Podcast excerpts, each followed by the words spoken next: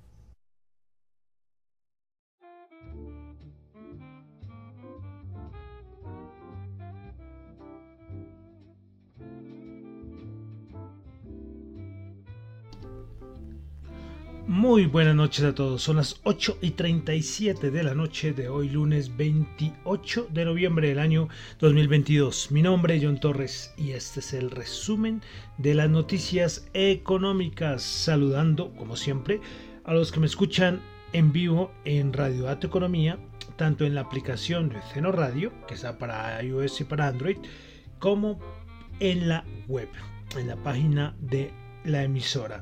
También saludos a los que me están escuchando en el podcast. Muchas gracias, de verdad. Muchas gracias por escucharme en, estos, en este formato podcast. De verdad, infinitamente agradecido. Y no se los olvide la calificación. Los que me escuchan tanto en Spotify como en Apple Podcast. Los que me escuchan en Google Podcast también muchas gracias, pero allí no se puede calificar.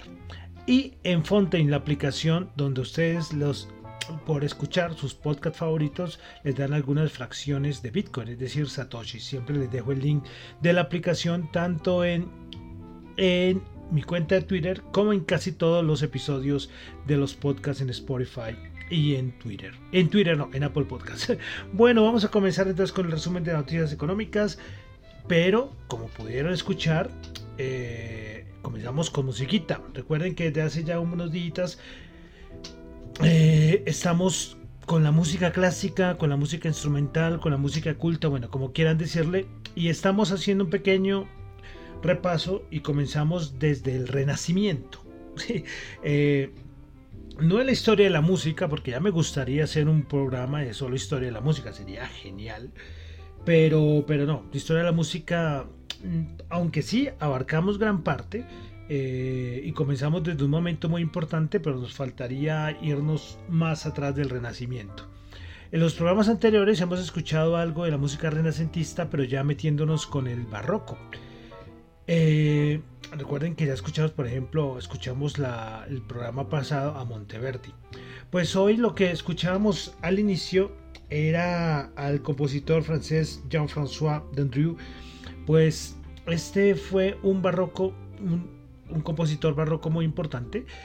Eh, con la estamos escuchando una composición de él que se llama Las Cascadas. Bueno, yo lo que quiero es que, como pudieron escuchar al inicio, el instrumento que escucharon era un clavecín. Eh, casi la mayoría de veces cuando ustedes escuchan un clavecín es que ya estamos escuchando música barroca. Ojo, no quiere decir que todas las músicas con clavecín sean música barroca, no necesariamente, pero sí la mayoría, muchas, muchas veces de las veces que escuchamos ese instrumento que es un clavecín, es, hace parte de la música barroca. Entonces, como siempre les he dicho en los últimos programas, para que ustedes puedan identificar eh, los instrumentos barrocos, ¿no? Eh, algunos de pronto que se hayan desconectado, casi me pasó eh, con el programa pasado, alguien que no me escuchaba hace ya casi un mes, me volvió a escuchar y me dijo, John, la última vez que te escuché estabas, eh, creo que colocó, creo que era Madonna o algo así, que estaba sonando en el programa. Yo le dije, sí, es que antes, hace ya casi más de un mes, estábamos con el el recorrido musical desde 1922 al 2022. Pero ahora ya terminamos ese, ese, ese, ese especial para colocarlo, eh, colocarle el nombre. Eh, y ahora estamos atrás, nos devolvimos en el tiempo, ¿sí? Y estamos ya entrando en lo que es el siglo XVIII más o menos, que es como la música barroca. Bueno, entonces Ojalá les guste para tener un poquito de más información a nivel musical. Bueno, vamos a comenzar con el resumen de noticias económicas del día de hoy. Como siempre, recordándoles que lo que yo comento acá en el programa no es para nada ninguna recomendación de inversión, son solamente opiniones personales. Bueno, vámonos a Asia, China, seguimos hablando de China. Siguen los videos de las protestas, mucha gente está cansada de lo que está pasando. Las políticas del gobierno chino de cero casos de COVID están enloqueciendo a la gente. ¿Se han visto unas cosas? Bueno, primero que todo, la gente, muchas protestas, muchas protestas. La gente en, muchos lugares de China protestando en contra de las medidas del gobierno. Eh, me pareció curioso es que allí están viendo el mundial y yo coloqué un videito, compartí un videito eh, que ahí en mi cuenta de Twitter donde se ve y hacen la comparación de cómo es una transmisión de un partido de fútbol en mundial para el resto del mundo y cómo lo están transmitiendo en China. Primero que todo hay un delay como de unos más o menos, no sé, 10, 15 segundos o un poco más, 20 segundos, y donde en los partidos normales, pues por ejemplo hacen un gol los jugadores van a celebrar con la tribuna y muestran a la gente celebrando, abrazándose. Y en China estas imágenes no las están pasando, porque lo que quiere el gobierno chino es que no se vea público, o sea, que no se vea cómo está el público. Claro, en estos en estos partidos de fútbol nadie lleva una mascarilla, ninguno. Sí, muy poca gente, o sea, uno entre, entre 100 mil, yo creo. Sí, nadie. Entonces, claro, el gobierno chino lo que hace es como, no, sí, hacer un cambio en la transmisión de los partidos de fútbol. De, lo que muestran es el partido, pero las tribunas nada. Es una cosa tremenda.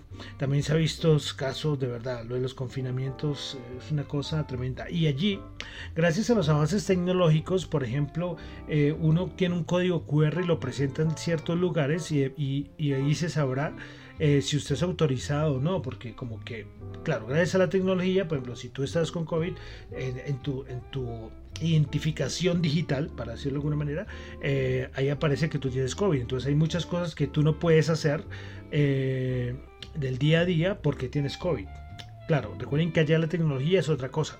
¿sí? La libertad está muy ligada a la tecnología. Entonces la, tecnología se ha usado para que la gente no tenga ciertas libertades. Entonces, claro, muy, muy avanzados tecnológicamente, mucha identificación digital y claro, el gobierno está aprovechando esto. ¿no? Y esto, eh, hablando de lo de las CBDCs, que yo ustedes saben que he hablado mucho de esto, eh, que son las Central Bank Digital Currencies, que el yuan digital es una es la divisa china pero de forma digital entonces claro tú también mediante ese QR eh, tú puedes te pueden dar o no dinero entonces un ejemplo si tú tienes COVID y, te incumples pues ya el banco central no te puede no te va a girar dinero un ejemplo sí entonces ven cómo la tecnología la tecnología está usando para quitar libertades en un país como China, ¿no? Pero bueno, muy tremendo lo que está pasando allí en China. Eh, también hoy se supo que el Disneyland de Shanghai pues estará eh, cerrado a partir del día jueves. Esto está pasando en China. Tremendo, tremendo esto. Bueno, em, pasamos a Japón donde tuvimos dato macro de ventas minoristas. Se esperaba 5.1% y bajó a 4.3%. Bueno, dejamos así, vamos a pasar a Europa. Hoy Christine Lagarde no me acuerdo en qué simposio o en qué foro estaba hablando el día de hoy, pero hay unas declaraciones, voy a resaltar lo siguiente. Según Christine Lagarde, la jefa del Banco Central Europeo, la alta inflación está frenando el gasto y la producción en la eurozona. También dijo que la economía se va a debilitar por el resto de año y a inicios del 2023.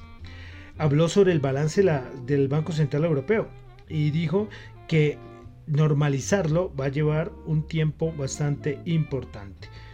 Eh, bueno, dio más eh, declaraciones hablando precisamente eh, basado todo en el aspecto de la inflación. el Banco Central Europeo dice que la inflación en Europa no ha tocado techo y es lo que yo creo que ya muchos dicen. ¿no?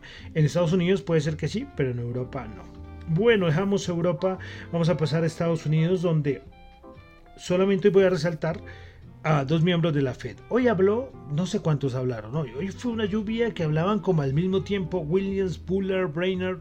Bueno, hoy hablaban de todos. Hoy Williams dijo que la inflación se va a bajar, bueno, se va a enfriar eh, al 5 o al 5% eh, para el 2023. Pero el gran objetivo, según Williams de la Reserva Federal, es que la inflación a finales del año 2023 se ubique entre el 3 y el 3,5%.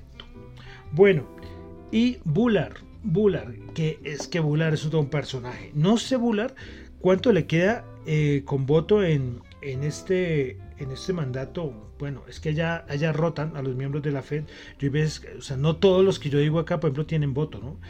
Eh, pero Bullard creo que se le iba a acabar. Pero bueno, Bullard volvió a decir que la tasa terminal de la Reserva Federal va a estar entre el 5 y el 7%. Vuelve a insistir entre, entre el 7% y esto inmediatamente para los mercados es un golpe muy duro. eso lo dice Bullard. Eh, bueno, vamos a dejar ahí Estados Unidos volviendo del gran puente largo de, este, de, la, de la acción de gracias.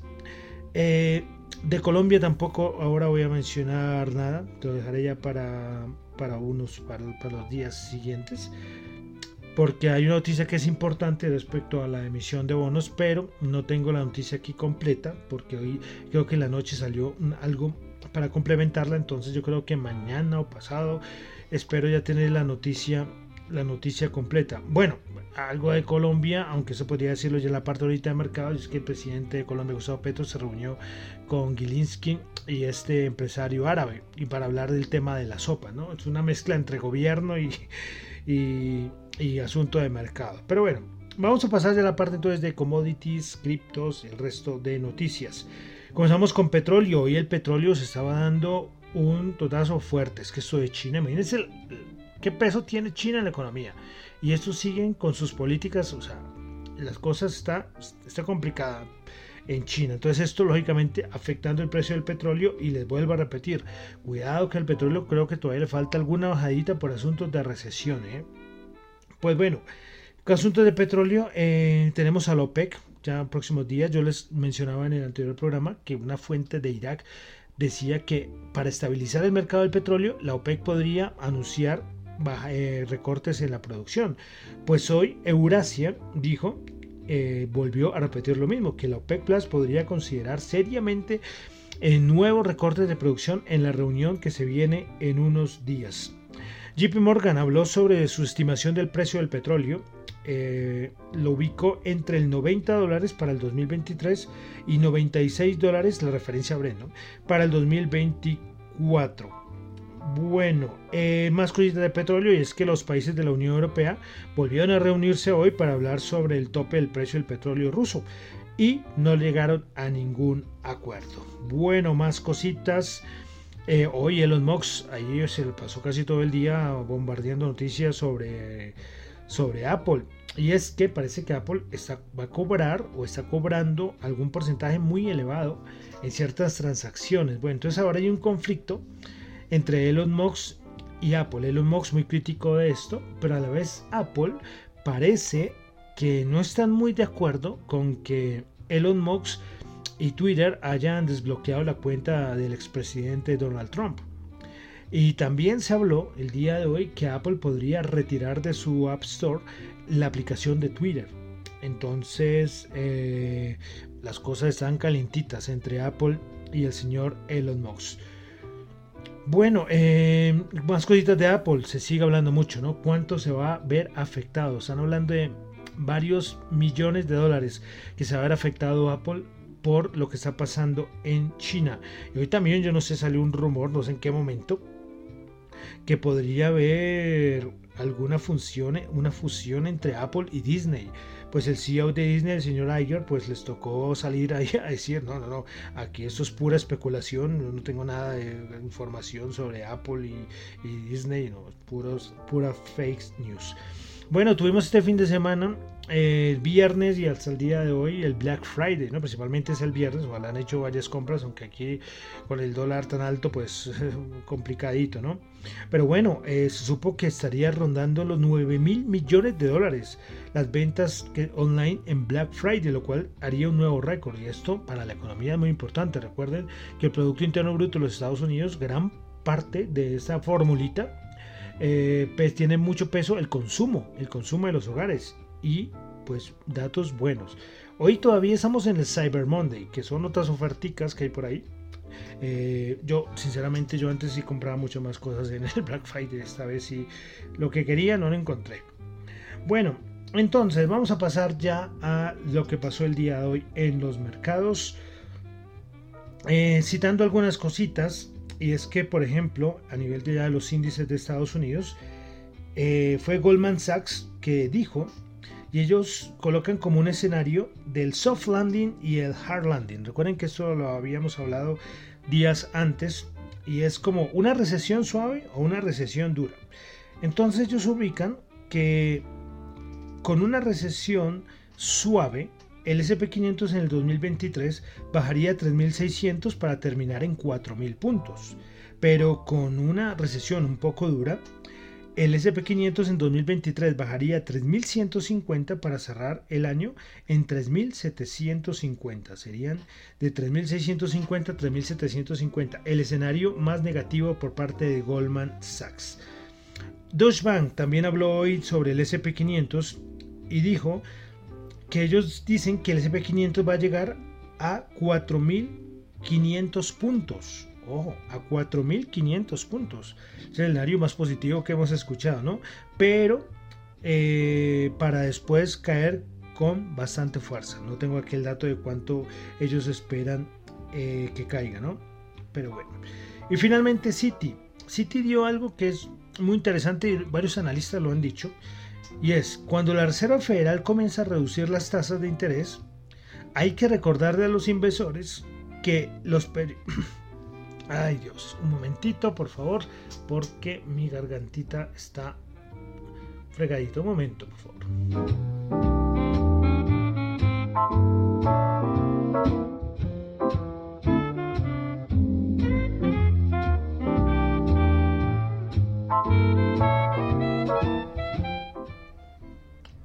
Todavía, es que todavía no me recupero. Yo les dije hace una semana que estuve ahí malito de la garganta y todavía a veces todavía no me recupero. Y además, yo ahora estoy en Bogotá nuevamente y, acá hay un frío, un frío, jolín.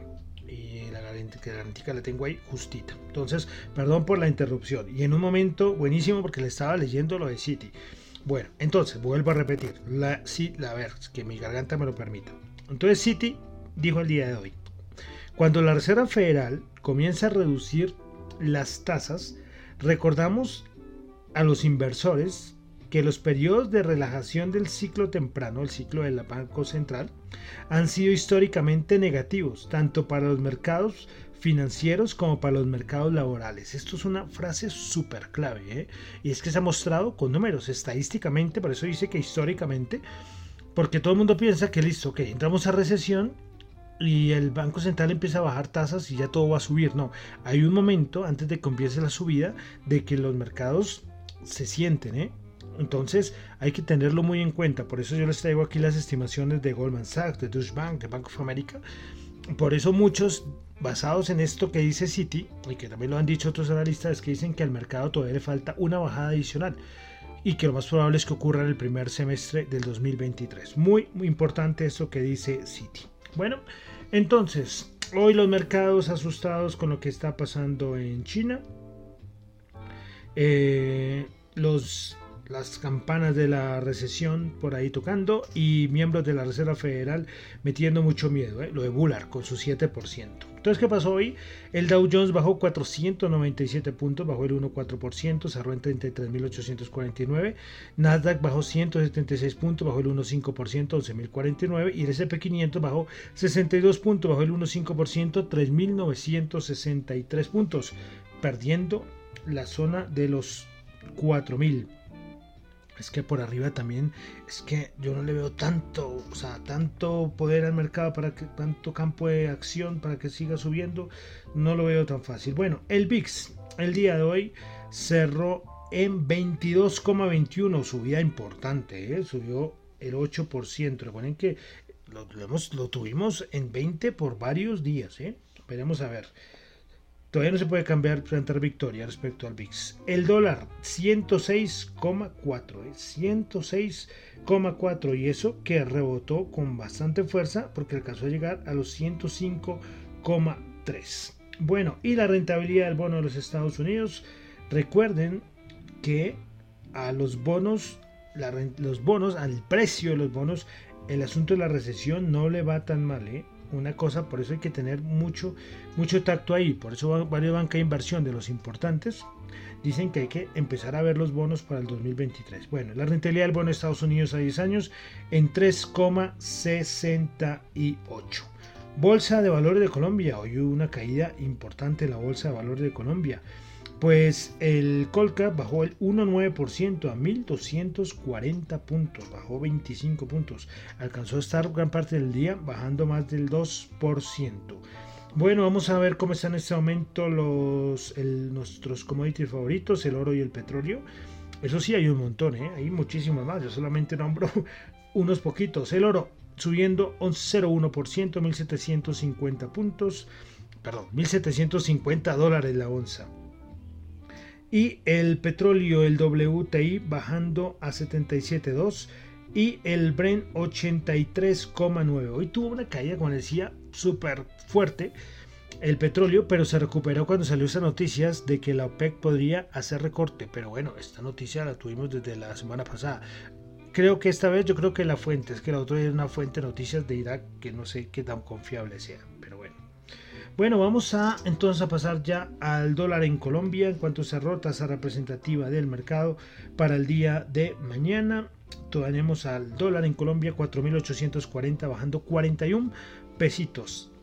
Eh, está pesando más como que la caída del DXY que la bajada del petróleo. Bueno, no sé, porque el petróleo al fin se recupera, pero bueno, solo una, opinión suelta. Eh, el otro día me acordé, el otro día en un programa, yo siempre escucho la, la cómo queda el programa siempre, siempre. Y el otro día, qué pena con ustedes, el otro día yo dije que OPA, que la OPA de la oferta pública de acciones y, era oferta pública de, adquisición, qué pena, qué pena, de verdad. Eh, ya, y ya quedó ahí en el podcast para siempre, ¿no? Porque como esto se envió, cuando solamente puedo subir la cortinilla cuando me pongo malito de la garganta, el resto, nada, ¿no? editarlo sería, sería algo muy difícil. Bueno, y para finalizar, las criptos. Vamos con los criptoactivos. Las criptomonedas y criptoactivos. Yo creo que ustedes que ya no volví, yo no volví a decir criptomonedas, porque yo doy es criptoactivos, ¿no? Criptoactivos son muchos más, ¿eh? por ejemplo los NFTs son parte de los criptoactivos. Bueno, Bitcoin va subiendo el 0,6%, Ethereum va subiendo el 0,7%, BNB va subiendo el 0,7%, Ripple va subiendo el 2,1%, Dogecoin va subiendo el 5,7%. Por ahí se habló de que parece que el señor Elon Musk quiere incorporar pagos o transacciones con Dogecoin ¿eh? Eh, en Twitter. Bueno, también eso ha impulsado mucho el precio. Va subiendo el 5,7%, Cardano subiendo el 1,8%, Polygon Matic subiendo el 1,5% y Polkadot subiendo el 1,11%. El mercado pues no está tan mal y eso que hoy se anunció que BlockFi, otra, una plataforma de préstamos cripto, una, una criptoempresa, eh, pues presentó, se asumió al, al capítulo 11 de bancarrota en Estados Unidos. Y esto es consecuencia, esa es otra víctima de FTX. La FTX es que, como yo les dije en su momento, es un exchange, era un exchange muy importante, tenía muchos clientes, muchos institucionales ahí metidos y veremos, no sé cuántas más falten por, anunciar asuntos de quiebra. Caía el mercado junto a, que donde tú tienes tu dinero pues se quiebra, pues esto lleva a, un efecto dominó. Entonces, bueno, ahí tenemos la noticia, otra quiebra más en el mundo cripto. Qué añito 2022 para las cripto, ¿no? Y hace un año el Bitcoin estaba como en 60 mil, algo así. y caída tremenda. Qué añito para que vean, para los que de pronto alguna vez decían que el mercado cripto tenía era un mercado independiente y yo no sé qué más cosas decían, qué más historias, lo que, lo que está es que no es un mercado independiente, es un mercado como otros que el aspecto macroeconómico, las políticas monetarias también le afectan, como, como el resto del mercado, ¿no? Y hacer el mercado más riesgoso, pues ahí lo tenemos. Bueno, entonces, con esto termino por el día de hoy el resumen de las noticias económicas. Recuerden que lo que yo digo acá no es para nada ninguna recomendación de inversión, son solamente opiniones personales. Mi nombre es John Torres, me encuentro en Twitter en la cuenta arroba John Chu, en la cuenta arroba datoeconomía para asuntos de la emisora radiodatoeconomía arroba gmail.com y en Twitter arroba datoeconomía R. Bueno, y vamos a terminar con música. Recuerden que iniciamos con un barroco francés. Y este yo creo que sí lo conocen muchos. Este yo sí seguro que yo sé, yo sé que muchos lo han escuchado. Y aunque de pronto por nombre, de pronto el nombre, yo creo que no les, no les va a sonar, alguno no les sonará, pero esta melodía ha sonado en películas, ha sonado hasta, hasta DJs han incorporado en su repertorio, haciéndole algunas variaciones. Yo creo que esta está entre las piezas de música clásica música culta, música instrumental más escuchadas, ¿eh? en el top 100 fijo, fijo, fijo. Pues es el señor Tommaso Albinoni con el adagio de Albinoni. Eh, es muy curioso porque el adagio de Albinoni no es propiamente compuesto por por Tommaso Albinoni, este barroco italiano. Sino que es que años después, yo no sé cuántos años después, 200 o más años después, creo que fue un biógrafo que basado, no sé, como en fragmentos de obras perdidas, algo así, de Albinoni, eh, eh, reunió y ahí salió a la luz el adagio de Albinoni. Entonces es, es verdad es curioso porque porque como les digo, eh, Albinoni tiene un montón de otras piezas, pero yo les quiero presentar estas, como les digo, porque es la más, es la más conocida de él, pero más porque él es barroco, porque estamos escuchando música barroca, más no porque sea una música 100% barroca, y ahorita ustedes van a escucharla, y esto no es una pieza barroca, que acabamos de escuchar algo con clavecín, ya hemos escuchado otras piezas barrocas, ¿no? Pero para mí era obligación traerles el adagio de, Albinoni. y yo creo que, verdad, ahorita ustedes los van a escuchar y, seguro la van a reconocer esta pieza. Esta, es que han salido versiones, le colocaron hasta letra en el siglo pasado. Esto le colocaron hasta letra, adagio de Albinoni. Pues bueno, entonces vamos a cerrar el día de hoy el resumen de las noticias económicas escuchando a la pieza de Albinoni, es de Albinoni, pero que todo el mundo la conoce como si fuera de él, porque así lleva el nombre. Entonces cerraremos con el adagio de Albinoni, de Tomazzo Albinoni. Muchísimas gracias.